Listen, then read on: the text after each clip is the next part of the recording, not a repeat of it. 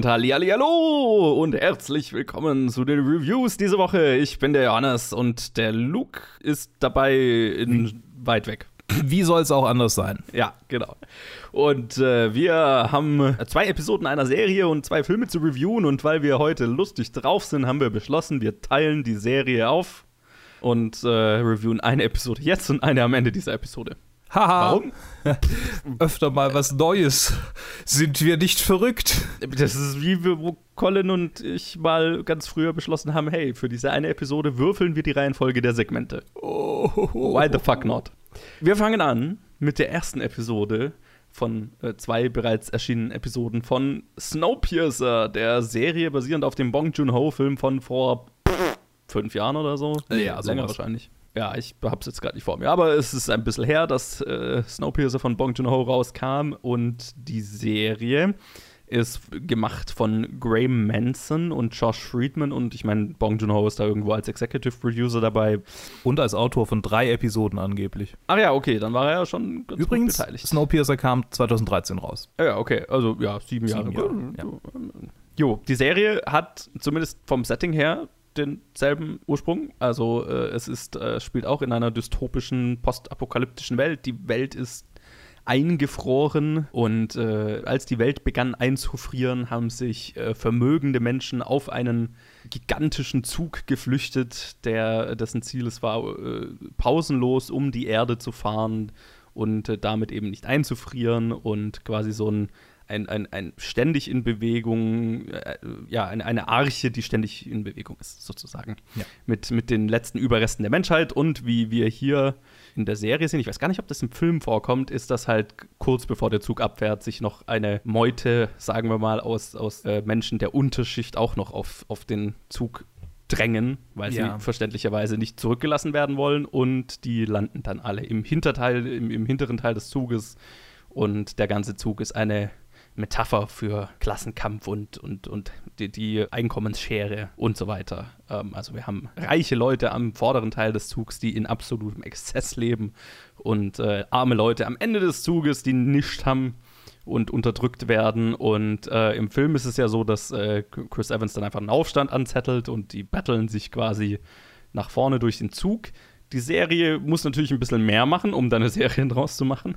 Ja. Und äh, wir haben hier als Hauptcharakter ähm, David Dex. Außerdem spielen übrigens auch mit Jennifer Connelly, äh, Mickey Sumner, Sheila Vant aus A Girl Walks Home Alone at Night, was ich cool fand. Ja. Alison Wright, äh, Lena Hall und einige, einige mehr.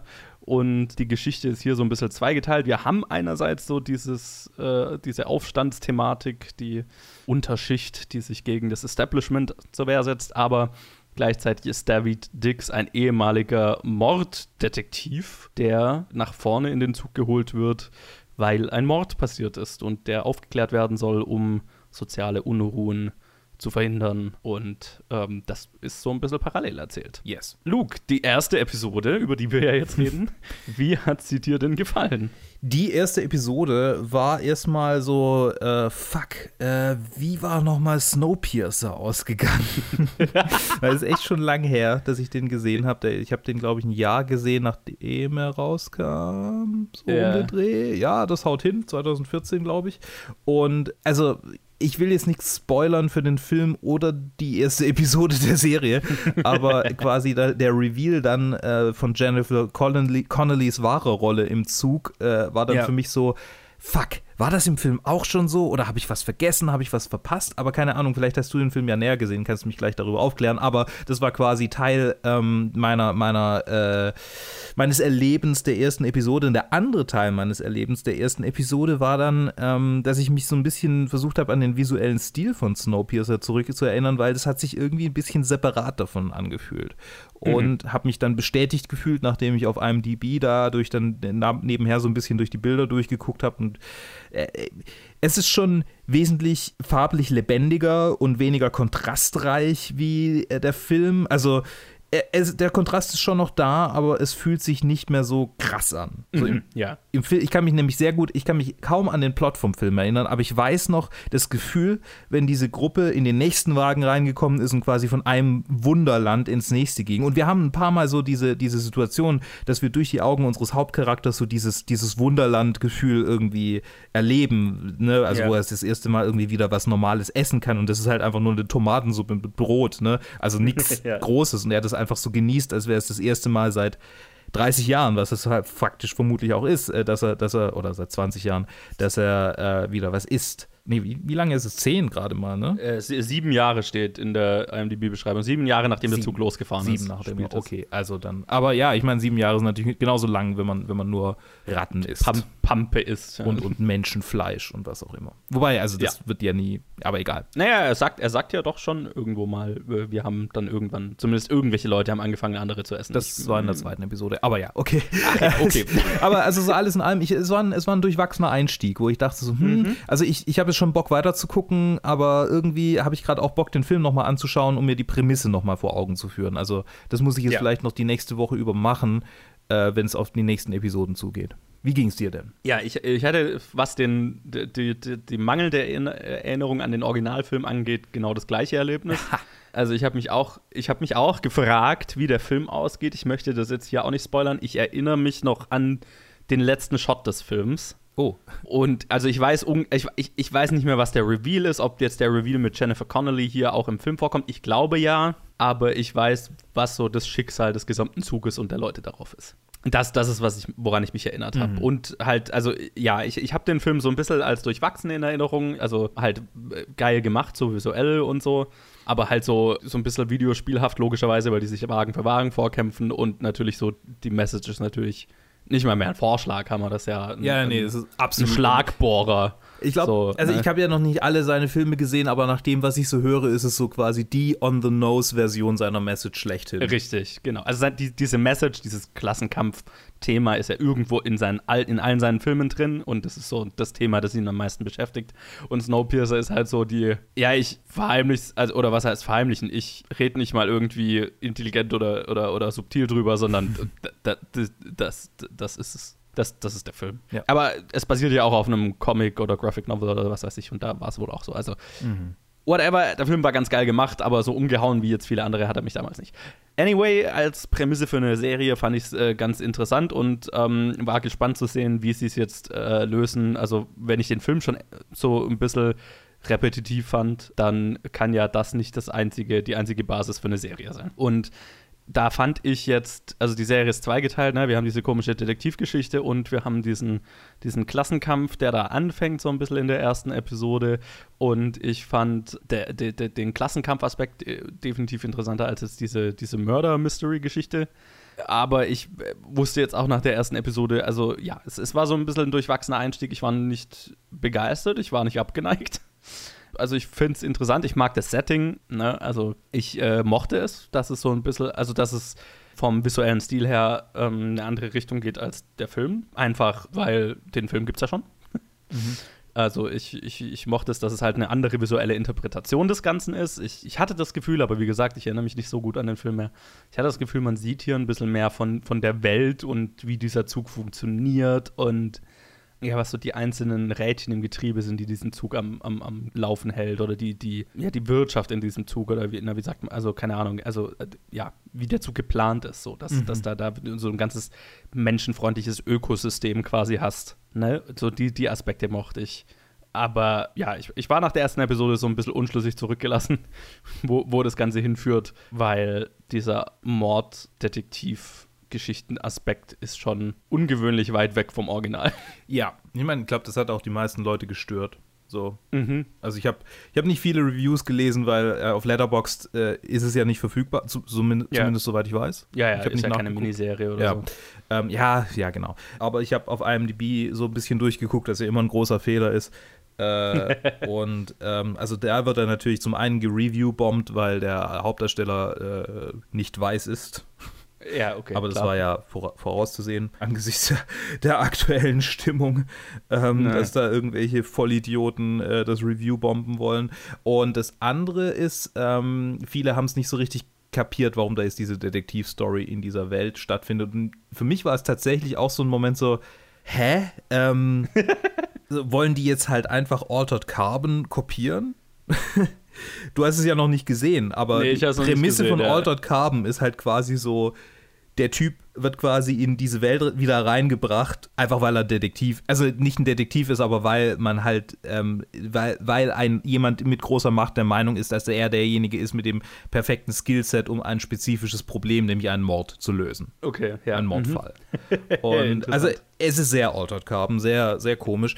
Zumindest in der ersten Episode, in der zweiten habe ich so langsam begriffen und da können wir dann nachher drüber reden, was so seine, seine Rolle sein soll. Und ich fand es dann eigentlich ziemlich cool. Mhm. Also die erste Episode hat nicht so wahnsinnig viel mir irgendwie aufgebaut und die zweite hat mich ein bisschen weiter rein, rein, äh, reingebracht. Okay, Ähm, dann äh, würde ich doch sagen, heben wir uns das auf Yes. für das Review der zweiten Episode, was am Ende dieser Episode kommt. Yay! Ich wollte einfach nur einen Cliffhanger aufbauen, aber sag's Ja, mir. ja, das, das ist, das ist äh, sehr, sehr dramaturgisch äh, gewieft. Hm? Ich lerne, ich lerne. Und in diesem Sinne würde ich doch sagen, wir spielen jetzt hier einen Trenner und dann reviewst du eine weitere Doku-Reihe. Ja, dann reden wir über hab. Jeffrey Epstein. Yay! Yay! Apropos Klassenunterschiede. Oh no. Ja, äh, Jeffrey Epstein, Filthy Rich, beziehungsweise Jeffrey Epstein, Stinkreich, ist eine Netflix-Doku-Miniserie über, über, über, über Jeffrey Epstein. Und die habe bisher nur ich gesehen. Vielleicht will die Joe sich ja dann auch angucken, aber er hängt hier trotzdem irgendwie noch so rum und sagt immer mhm, Ja, ja. und nickt. Also ich, ich sag mal so, ich, ich habe gesehen, dass die rauskam und prinzipiell interessiert mich Jeffrey Epstein und das Ganze, also das ist so. Willst du das Äh, revidieren? Also, Gott, das, das klingt falsch. Als Horror-Crime-Story sozusagen. Aber so vom Titel her klang es halt so nach mega, äh, nach so einer Bild-Zeitungsüberschrift. Ne? Von, von einem Doku-Titel. Und deswegen habe ich es noch nicht angeschaut. Also, ich fand Jeffrey Epstein Filthy Rich vom dokumentarischen her natürlich äh, ziemlich lackluster, also nicht, nicht sonderlich an den Standards für eine normale Doku irgendwie orientiert, äh, weil es einfach nicht anders geht, als Partei zu ergreifen. Und zwar ganz klare Klar. Partei zu ergreifen. Es ist quasi mehr so eine äh, Vilifizierung äh, von ihm, was absolut angebracht ist Durchaus. ja. ähm, und nur, nur richtig, äh, rechtens. Es wird schon ein bisschen über seine Hintergrundgeschichte gesprochen und ein bisschen irgendwie so über sein Leben, aber tatsächlich finde ich den Titel fast ein bisschen. Der, der hat, wie du gesagt hast, tatsächlich Bildzeitungscharakter und das finde ich ein bisschen, bisschen in die Irre führend, weil im Prinzip geht es nicht wirklich um Jeffrey Epstein, sondern um die Opfer von ihm, die am vokalsten waren, die bereit waren, an dieser Doku mitzuwirken. Und es ist mehr oder weniger ein, eine Art chronologischer Abfolge, bei der dann nach und nach diese Opfer alle zur Sprache kommen. Opfer ist auch immer so ein furchtbarer Begriff auf Deutsch, ne? Aber es ist schwierig, dass, Mhm. dass irgendwie die, die, die, die, ähm, die von ihm Geschädigten. als, Geschädigten, genau, die als Minderjährige quasi äh, zu ihm gelockt wurden durch Gleichaltrige, durch seine Lebensgefährtin. Da ähm, gibt's, wird dann sehr genau darauf eingegangen, wie die quasi so eine Art äh, Pyramidensystem aufgebaut haben von Mädchen, die quasi immer für 200 Dollar andere Mädchen zu ihm gebracht haben. Und dann hat quasi die Vermittlerin 200 Dollar gekriegt und die neue 200 Dollar für die erste Massage. Und ähm, diese Opfer, äh, diese, diese Geschädigten, die da, die da ähm, bereit sind, im Rampenlicht zu stehen, waren auch alle beim letzten Prozesstag dort in, in New York. Nachdem er schon gestorben war, nachdem er sich schon das Leben genommen hatte, ähm, hat nämlich der Richter noch einen letzten Tag abgehalten, bei dem die, die Geschädigten, die was sagen wollten, das sagen durften und quasi ihre Geschichte erzählen durften. Und im Prinzip ist die Doku einfach nur eine vierteilige Aufreihung, wie der Typ, also mit wem der Typ erstmal verbandelt war, wie er operiert hat, ähm, wo er operiert hat, wie viele Mädchen es ungefähr waren, also Schätzungen zufolge, die er da, die er da äh, äh, missbraucht hat. Und dann ist es eigentlich nur noch vollends ein, eine, eine Darstellung der Geschädigten, was ihr Leben, also was es, was es für einen Impact auf ihr Leben hatte Und ähm, die dürfen einfach irgendwie so, so einfach ihre Geschichte erzählen und einfach für sich, glaube ich, auch ein bisschen Closure finden. Da siehst du mal, also wenn man mir das so verkauft hätte, dann äh, hätte ich es angeschaut. Ja, das ähm, eben. Also es ist, es ist definitiv nicht wirklich seine Geschichte, sondern die Geschichte dieser sechs Geschädigten, die vorkommen. Lass mich nichts Falsches sagen. Auf IMDb ist überhaupt kein Cast gecredited, was auch vollkommen mhm. logisch ist. Es sind mehr als sechs, die zur Sprache kommen. Irgendwann, und er hat, das ist ja das Krasse, ne? diese, diese, diese äh, Psychopathen ähm, mit sexueller Devianz, die quasi Mädchen äh, äh, oder, oder auch Jungs ähm, äh, ins Ziel nehmen, weil die halt so am vulnerabelsten sind die haben ja äh, ein, ein unheimliches Händchen dafür, immer die Schwächsten äh, irgendwie in der Gesellschaft äh, ausfindig zu machen und ja. sehr genau, und da geht auch die Serie auch drauf ein, sehr genau zu identifizieren, was die brauchen in ihrem Leben und denen das quasi zu versprechen oder sogar zu geben. Ja, ja. Und also zumindest so halt vom materiellen Sinne her, ne? Nie, niemals irgendwie emotional. Das ist ja logisch. Aber ähm, ja, manchmal natürlich auch emotional. Manchmal, manchmal geben sie ihnen äh, halt Zuspruch und, und, ja, ja, und moralische Unterstützung, sowas, ja. mhm. aber halt alles so ne, als Instrumentalisierungsinstrument. Äh, ähm, also es, es ist erschreckend und ich habe ein paar Mal echt schlucken müssen. Es, es gibt ein paar Stellen, wo quasi halt einfach Frauen offen weinen vor Kamera. Da muss man sich, da muss man, muss man natürlich mit klarkommen können und, und wissen, was man sich dann da anguckt.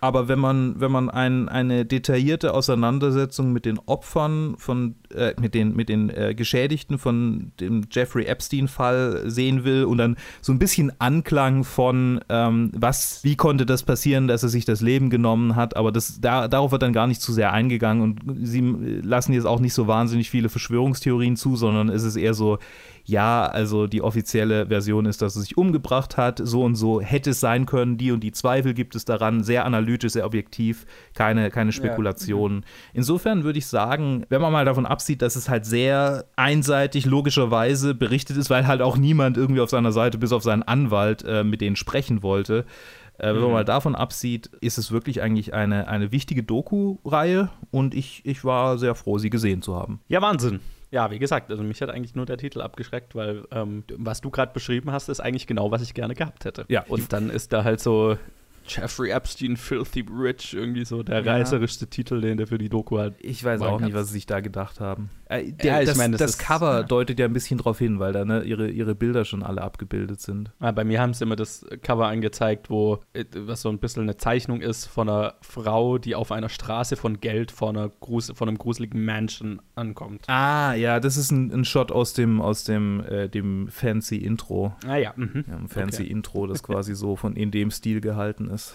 Ja, cool. Dann haue ich mir das mal auf die Watchlist, ne? Ja, auf jeden Fall. Also ich kann es nur empfehlen. Also ich meine, es gibt ein paar also tatsächlich hätte ich es persönlich noch gern gesehen, wenn es irgendwie noch mehr über Ghislaine Maxwell gesprochen wird, weil scheinbar, also so von den, von den Geschichten der Geschädigten her, war sie also auch eine federführende Rolle in diesem ganzen Ding. Und sie ist ja verschwunden. Mhm. Man weiß ja nicht, wo sie, wo sie ist. Sie hat sich ja komplett Jesus abgetaucht. Christ. Also ein bisschen fishy noch. Äh, ja, ja. Wenn die wieder auftaucht, das wäre natürlich super interessant. Oh, ja, gruselig, ey. Naja, genau. So viel zu Jeffrey Epstein, Filthy Rich. Dann leiten wir über zu dem nächsten Film-Review von Joe. Wupp, wupp.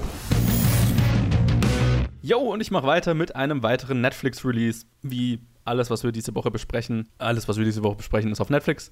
Das ist ein äh, Indie-Festival-Film, der jetzt, ähm, also viele Festival-Filme werden ja jetzt auf Streaming-Diensten veröffentlicht. Manche Festivals machen auch irgendwie Partnerschaften mit Streaming-Diensten. Ich glaube, hier ist es der Fall, dass es tatsächlich ein Netflix-Film ist, der halt eigentlich auf, ich glaube, auf dem Tribeca Film Festival oder so seine Premiere gehabt hätte, das jetzt natürlich nicht äh, konnte und ähm, jetzt halt äh, direkt auf Netflix gelandet ist. Äh, er, heißt äh, I'm No Longer Here. Ich hab, weiß gerade nicht, ob es einen deutschen Titel gibt. Der original spanische Titel ist äh, Ya no estoy aquí. Aquí? Keine Ahnung. Tut mir furchtbar leid. Ich versuche auch jetzt Spanisch. Ja, ich versuche jetzt auch gar nicht die, die, die Darsteller auszusprechen. Fernando Freias ist der Regisseur. Es ist ein Regiedebüt. Und wenn ich das richtig verstanden habe, ich glaube, es steht so was ähnliches am Anfang des Films, sind die ganzen Darsteller, also eigentlich keine Schauspieler, sondern Leute aus dieser Szene, die da porträtiert wird, die tatsächlich nicht sich selber spielen, aber halt als Schauspieler für den Film reingezogen worden. In dem Film geht es um eine Art äh, Jugendkultur, äh, Subkultur in Monterrey, Mexiko. Um, geht es spezifisch um eine, eine, eine Jugendgang, die sich dadurch definiert, also so eine, so eine, Jugendkultur, die sich dadurch definiert, dass sie verrückte Frisuren haben, baggy Kleidung anziehen und halt äh, eine ganz spezielle Musik hören, nämlich verlangsamte Cumbia-Musik. Also die tanzen einen bestimmten Tanzstil zu dieser verlangsamten Musik und zeichnen sich dadurch aus, dass sie alle Musik doof finden, die nicht verlangsamt ist. Also richtig so Jugendkultur Shit halt. Crazy. Es geht dann spezifisch um einen Jungen, der halt in dieser Gang ist und sich dann über den Verlauf, also er ist so ein bisschen parallel erzählt, aber geradlinig erzählt ist es, er verscherzt sich mit einer lokalen Gang, mit einer gewalttätigen lokalen Gang, äh, sein Leben ist bedroht und über Bekannte wird er in die USA geschmuggelt und muss sich dann da rumschlagen als jemand, der äh, illegaler Einwanderer ist und kein Englisch spricht und dort auch niemanden kennt. Also der wird halt einfach rübergeschifft, hat einen Kontakt, wo er sich melden kann. Mit denen kommt er nicht klar und flieht und ist dann halt also völlig auf sich allein gestellt dort. Und das schneidet immer so ein bisschen hin und her zwischen seiner Zeit in dieser Gang bis zu dem Punkt, wo er fliehen muss und ab dem Punkt, wo er fliehen muss, bis halt zu dem Finale, auf das ich jetzt nicht näher eingehe. Also ist so ein bisschen parallel erzählt. Ich mochte den Film sehr. Ich fand ihn total faszinierend. Also total spannend, halt in so eine Kultur einzutauchen. Der Regisseur selber, also es ist wohl sehr autobiografisch. Ich weiß jetzt nicht, ob er genau dieses Szenario durchgemacht hat, aber er selber ist aus Monterrey. Er ist in dieser Kultur aufgewachsen der Film endet mit einem Musikvideo, wo quasi seine echte Gang vorkommt und er gezeigt wird und so weiter. Also total autobiografisch und ähm, wie gesagt auch gecastet mit lauter Leuten aus, diese, aus dieser Welt. Und das war total faszinierend zu sehen, so eine Jugendkultur, von der ich nur die gehört habe, die ihre komplett eigenen, komplett definierten Regeln und Bräuche hat und alles Mögliche und ich hatte keine Ahnung, dass es existiert. Das war faszinierend. Und der zweite Teil ist natürlich weitaus dramatischer. Des, der Teil des, äh, die, die Immigrantengeschichte in den USA ist eine Geschichte, die wir in letzter Zeit sehr häufig erzählt bekommen, die meistens auch sehr effektiv ist und hier auch sehr effektiv dargestellt ist, weil es auf eine Art erzählt ist, die ich noch nicht gesehen habe und die sich ja total real anfühlt, weil es natürlich alles auf wahren Ereignissen basiert. Und ähm, das Faszinierende ist halt, dass er halt ohne irgendjemanden dort landet und ohne Sprachkenntnisse, also wirklich eigentlich nicht Teil der Gesellschaft sein kann. Also der komplette, also komplette Außenseiter. Er kann sich nicht verständigen, er kann. Und, und dieser Horror, irgendwo zu landen, wo du keine Kontakte hast, keine Freunde, dich nicht verständigen kannst, wie aufgeschmissen man da ist, das habe ich so noch nicht in einem Film rübergebracht gesehen. Und das war gruselig. Hm. und, und faszinierend. Und es ist, es ist schon ein bisschen so herzzerreißend, ihm dabei zuzuschauen, wie er versucht, sich irgendwie durchzuschlagen und halt die Regeln dieser Gesellschaft nicht kapiert, weil er kann nicht kommunizieren mit den Leuten, logischerweise. Ne? Also gibt es so eine ganze Sequenz, wo er dann beschließt, okay, ich bei meiner Arbeit auf dem Bau, da äh, habe ich mich mit denen verscherzt, aber was ich ja machen kann für Geld, ich kann gut tanzen und dann versucht er halt in der U-Bahn zu tanzen und auf der Straße zu tanzen für Geld und wird halt äh, zweimal von der Polizei äh, weggeschickt, weil er keine Lizenz hat, keine Erlaubnis hat. Und die sagen ihm, hey Junge, du musst nur diese Nummer anrufen, du kriegst so eine Erlaubnis, das ist ganz einfach zu kriegen. Und er versteht es halt nicht, er sieht halt nur einen Polizist, der die ihn aufgabeln wollen und schreit die an und rennt weg und so weiter. Und das ist halt so, oh mein Gott. Ah, es ist so frustrierend.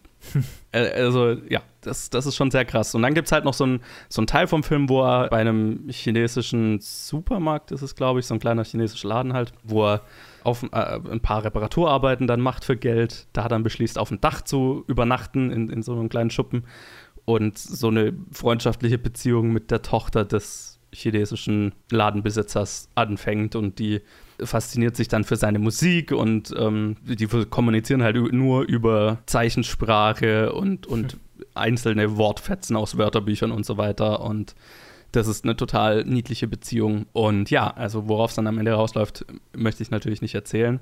Es ist, es ist ein super süßer, super emotionaler kleiner Film. Ich habe so ein bisschen gebraucht, um in diese Erzählstruktur reinzukommen, weil gerade natürlich, wenn du die ganze Zeit Untertitel lesen musst, ich finde bei spanischsprachigen Filmen Untertitel lesen immer schon ein bisschen anstrengend, weil die halt so schnell sprechen und du musst immer wahnsinnig schnell lesen.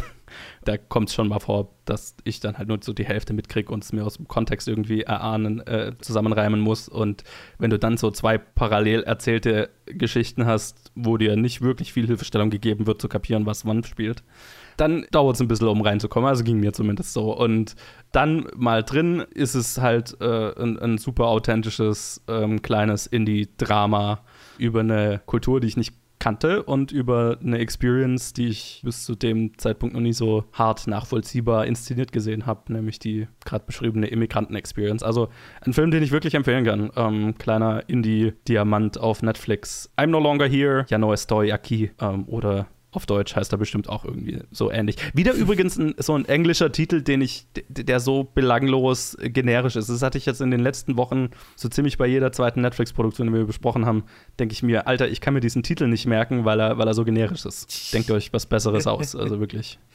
Tja, klingt cool. Klingt cool. Guck, ja, guck ich rein. Ist cool. Coole, coole kleine Geschichte. Und jetzt auf zur letzten, zur zweiten Episode Snowpiercer. zur letzten, was schon? Ja, ähm, achso, die moderiere jetzt. Ja, die an. du anmoderierst. Genau. ähm, Zweite Episode Snowpiercer. Ähm, Prepare to Brace ist der Titel dieser Episode. Ja. Auch wieder mit äh, den, den Schauspielern, die erwähnt wurden. Übrigens, äh, ein, ein, einer der, äh, auch der, der Coverart-Bilder, eins der Coverart-Bilder von Alex Pornovich Ponovic, po, mit einem deutschen Akzent kann man diesen Namen auf Englisch nicht sagen, ohne Porno zu sagen. Daher entschuldige ich mich. Äh, Pono, Paunovic, Paunovic, ähm, der äh, eine super coole kleine Rolle spielt, die ich sehr ähm, interessant fand, obwohl er nicht viel gemacht oder gesagt hat. Mhm. Weiß nicht, ob es dir auch so ging. Äh, ich, ich, kannte den davor nicht. Den nee, ich meine nicht den, den Typen, aber, halt aber halt quasi so diese Rolle, die er da gespielt hat. Ja, ja, ja, ja. Faszinierende kleine Rolle. Ja, so, ja. Es geht zum einen darum, dass unser Hauptcharakter, dessen Namen ich immer wieder vergesse, dass Andre sich jetzt auf, die, äh, auf diesen, diesen Kriminalfall einlässt und im Zuge seiner Ermittlungen immer wieder Infos für den Tail, also für den, den Ende des Zuges, sammelt, um quasi diesen zu helfen bei vielleicht einer nächsten Revolution oder halt, also er ist quasi so ein bisschen der Inside Man und äh, ja. nimmt auch äh, also schwere körperliche Misshandlungen auf sich, um quasi diesen Infos zuzuspielen und so, ja. Ja. Und zum anderen erleben wir, wie Melanie Cavill, äh, Jennifer Connellys Rolle, äh, Cavill, also ist es dann die, nee, äh, Melanie Cavill, die überfordert ist mit, mit ihrer Aufgabe und ihrem Leben. Und ab jetzt können wir, glaube ich, also, weiß nicht, wenn ihr euch das jetzt anhört, dann gehen wir davon aus, dass ihr Folge 1 gesehen habt, oder? Ja, ja, würde ich doch sagen. Ähm, mit ihrer Rolle als quasi äh, neue Leitung dieses Zuges als, als Nachfolgerin von, ähm, wie heißt er, Milton? Nee. Äh, äh, doch, Milton klingt nicht falsch ja, als Nachfolgerin vom, vom, vom, großen, äh, vom großen Boss ist sie gerade ziemlich überfordert und es gibt irgendwie eine, äh, es gibt diese wunderbare Szene, wo sie, wo sie Andre anbrüllt und ihm irgendwie sagt, yo, du weißt ja gar nicht, äh, wie du ihn, wie du diesen, diesen unseren, unseren großen Herrn und Meister irgendwie reizt äh, ne? und, und, und ja. was, unter was für einem Druck er steht und er schläft irgendwie nur drei Stunden die Nacht und, und, äh, und dann merkt man so richtig so, unter was für einem Druck sie die ganze Zeit steht steht. Und das ja, fand ich, genau. das, ab diesem Punkt fand ich, das ist halt interessant, weil es auch eine Stimme für die Leute gibt, die im vorderen Teil sind. Und ja. die gab es vielleicht im Film, aber wie wir schon eingangs gesagt haben, ich, also ich kann mich definitiv an kaum was erinnern und ich kann mich also auch definitiv mein, nicht daran erinnern, dass irgendjemand äh, im vorderen Teil des Zugs irgendwie sympathisch rüberkam. Nein, es ist ja auch, hier haben wir die, also Tilda Swinton war ja die Rolle Stimmt, oh mein Gott, die sah so Original. furchtbar aus mit diesem Goldzahn da. Ich erinnere mich. Genau, und, und hier ist die Rolle ja zweigeteilt. Ja. Also zwei Frauen, Jennifer Connelly und ähm, äh, wie heißt die andere? Alison Wright. Jawohl, ne, Jennifer Connelly ist so die, die den Zug führt. Und Name, den du gerade gesagt hast, ist die, die so ein bisschen die, die durchgedrehte Unterdrückerin des Tales sein kann. Ne? Ja. Und das mochte ich auch tatsächlich. Also ich mag die Humanisierung, die hier stattfindet. Ja, Total. Und äh, natürlich haben wir einen interessanten äh, neuen Subplot jetzt und äh, ich bin gespannt, wie es weitergeht. Ne, weil jetzt haben wir so ein bisschen Ticking Clock, weil äh, bisher ging es, also ich meine, wir haben von Anfang an so ein bisschen das Gefühl der Ticking Clock gehabt, weil der Tail quasi immer weniger Essen kriegt und dann kriegen wir auch quasi ja. mit Cuts zum, zum, zum Front, kriegen wir hin und wieder auch mal mit. Ja, das liegt halt daran, dass die Ressourcen nicht dafür ausgelegt sind, dass halt noch mehr Leute in diesem Zug drin sind als ursprünglich gedacht und gleichzeitig ja. fährt sie ja den Zug jetzt voll am Limit die ganze Zeit, damit der Strom nicht versagt, weil sie ja. sowieso schon in einer sozialen Krise sind, wegen, äh, ihr habt die Folge davor gesehen, wegen diesem äh, niedergeschlagenen Revolutionsversuch des genau. Tales. Ja, es, es, es wird echt spannend. Äh, ich genau, es ist, es ist unruhig im Zug, wegen, weil, weil alle im vorderen Teil gehört haben, dass der hintere Teil irgendwie aufständisch ist. Ja. Der hintere Teil ist natürlich sowieso die ganze Zeit on edge. Gleichzeitig fahren sie jetzt durch ein unebenes Terrain, wo die Streckenabschnitte scheiße sind. Genau. Und ja, das ist, es ist, es ist diese, es herrscht die Angst, dass wenn jetzt auch noch irgendwie Stromausfälle sind und so, dass da die ganze Ordnung zusammenbricht. Dam, dam, dam. Wo ich mich dann gefragt habe, okay, ihr wisst, der Streckenabschnitt ist scheiße. Gibt es irgendeine Möglichkeit, den zu reparieren? Weil sonst ist doch irgendwie absehbar, dass in spätestens zwei, drei Jahren irgendwann der Streckenabschnitt halt kaputt ist. Und dann? Ich meine, die leben in einer Welt, in der sie diesen Zug kontinuierlich fahren lassen müssen. Und Richtig. sie sind die letzten lebenden Wesen auf der Erde, weil alles minus 140 Grad kalt ist. Genau. Bedeutet das, wenn sie diese Strecke reparieren müssen, muss irgendjemand an diesem Abschnitt rausspringen und den reparieren und dann wieder auf den Zug aufspringen, wenn er zurückkommt? Ein, äh. ähm, nee, der ist dann halt tot. Cool. Ich glaube einfach, wenn, wenn. Also ich meine, es geht, also ja, ich meine, ja, ich verstehe schon, ähm, es ist schwierig mit dem Suspense, äh, mit dem, mit dem Suspension of Disbelief bei, einem, bei einer Serie, die gleichzeitig zu ihrer Prämisse, die schon ein bisschen irrsinnig ist, auf der anderen Seite aber sagt, ja, ähm, wir haben diese ganzen Faktoren, die physikalisch und, und irgendwie auch von der Logik her so korrekt sein müssten. So, ja, wir haben Ressourcenknappheit, alles ist irgendwie so perfekt geplant, dass äh, wir genau diese Menge an Menschen ernähren können und dann züchten wir so und so viel Kühe mit, und mit so und so viel Methan züchten wir dann so und so viele Pflanzen und die sind genau genug, um alles irgendwie am Laufen zu halten. Alles perfekt rationiert. Mir hatte das tatsächlich äh, gar nicht mal den, den Effekt, dass ich äh, äh so, äh, dass ich die, die Welt hinterfragt habe, sondern dass ich mir ernsthaft Sorgen gemacht habe. Ja, es oh ist halt Gott, einfach so eine Situation. In, in drei Jahren stürzt der Zug in den Abgrund, weil die Strecke kaputt ist. Ja, ich meine, das ist halt einfach so eine Situation, wir halten es halt so lange wie möglich am Leben und hoffen das Beste. Ja, ja, ja, voll. Ja. Uh, gruselig. ja, ne, der, der Letzte macht das Licht aus. Ja, mhm. Genau. Es ist auf jeden Fall eine der Serien mit Endzeitstimmung, ähm, die mir bisher am Mist. Also, Leute vergleichen es mit Walking Dead, was ich angebracht finde, weil Walking Dead auch so ein bisschen diese, dieses Gefühl verbreitet, so wir sind die Letzten. Aber ich finde es hier noch ein bisschen, weiß nicht, so ein bisschen greifbarer als in Walking Dead, weil es halt wirklich physisch die letzten sind. Bei Walking Dead gibt es immer noch so die Hoffnung, so, ja, vielleicht finden wir eine Siedlung. Ja, genau. Wobei ich habe jetzt auch nicht so viel Walking Dead geguckt. Aber ja, also die, ich mein, Walking Dead wird irgendwann so, okay, es gibt halt einfach nur noch andere Menschen und okay. irgendwann sind die Zombies egal und die Menschen sind das Problem. Ach so, äh, okay. Ja, ja, ich meine, weil irgendwann, also Zombies sind halt nur bis zu einem, bis zu einem gewissen Anzahl an Episoden spannend und dann hast du irgendwie alles erzählt, was du an Zombies erzählen kannst. Ja, verstehe, verstehe. Das okay. ist das Problem, in das Walking Dead reingelaufen ist irgendwann. Ja, Kacke.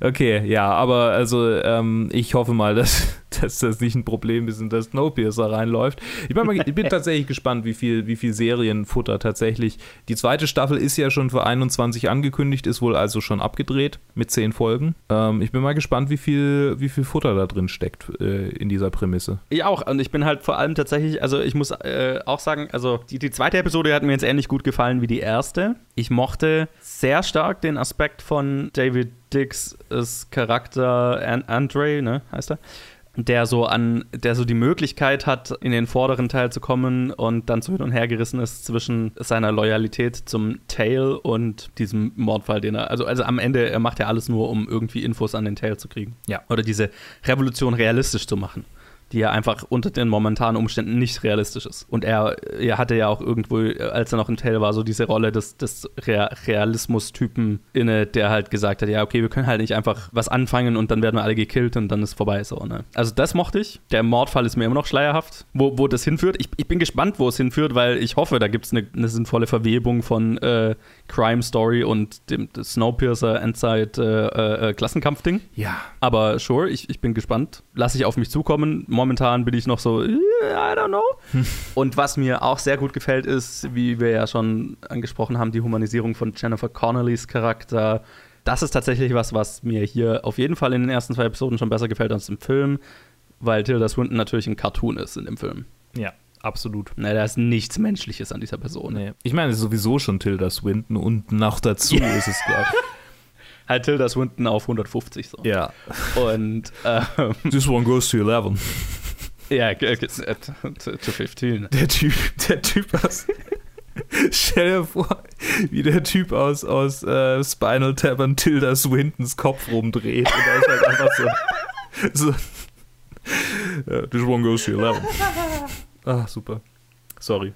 Oh, schön, ja. Mhm. Äh, ja, genau, halt, also die Humanisierung von Jennifer Connellys Charakter. Mir gefällt die Charakteraufteilung, also, ne, dass Hilda Swintons Charakter quasi zweigeteilt ist hier. Mhm. Und auch so dieses, dieses Gefühl von, was du ja auch schon angesprochen hast, dass das ein Ökosystem ist, das auf den letzten Nenner irgendwie durchgetaktet ist und dass an diesem, wir können die, die, die, die den, den Tail nicht versorgen, tatsächlich was dran ist, mhm. was natürlich nicht rechtfertigt, wie mit dem Tail umgegangen wird, aber halt ähm, im Gegensatz zum, zum Film, wo es ja einfach nur, ja, ja, wir sind böse zu denen, weil sie sind arm und wir sind böse zu armen Leuten. Hier so, also wie, wie, wie man es ja immer so schön sagt, der Villain ist der Held seiner eigenen Geschichte einen somewhat nachvollziehbaren Grund gibt. So, ne? Ja, wobei natürlich auch in dieser, ich glaube in dieser Episode die Worte We'll eat the rich äh, geäußert werden.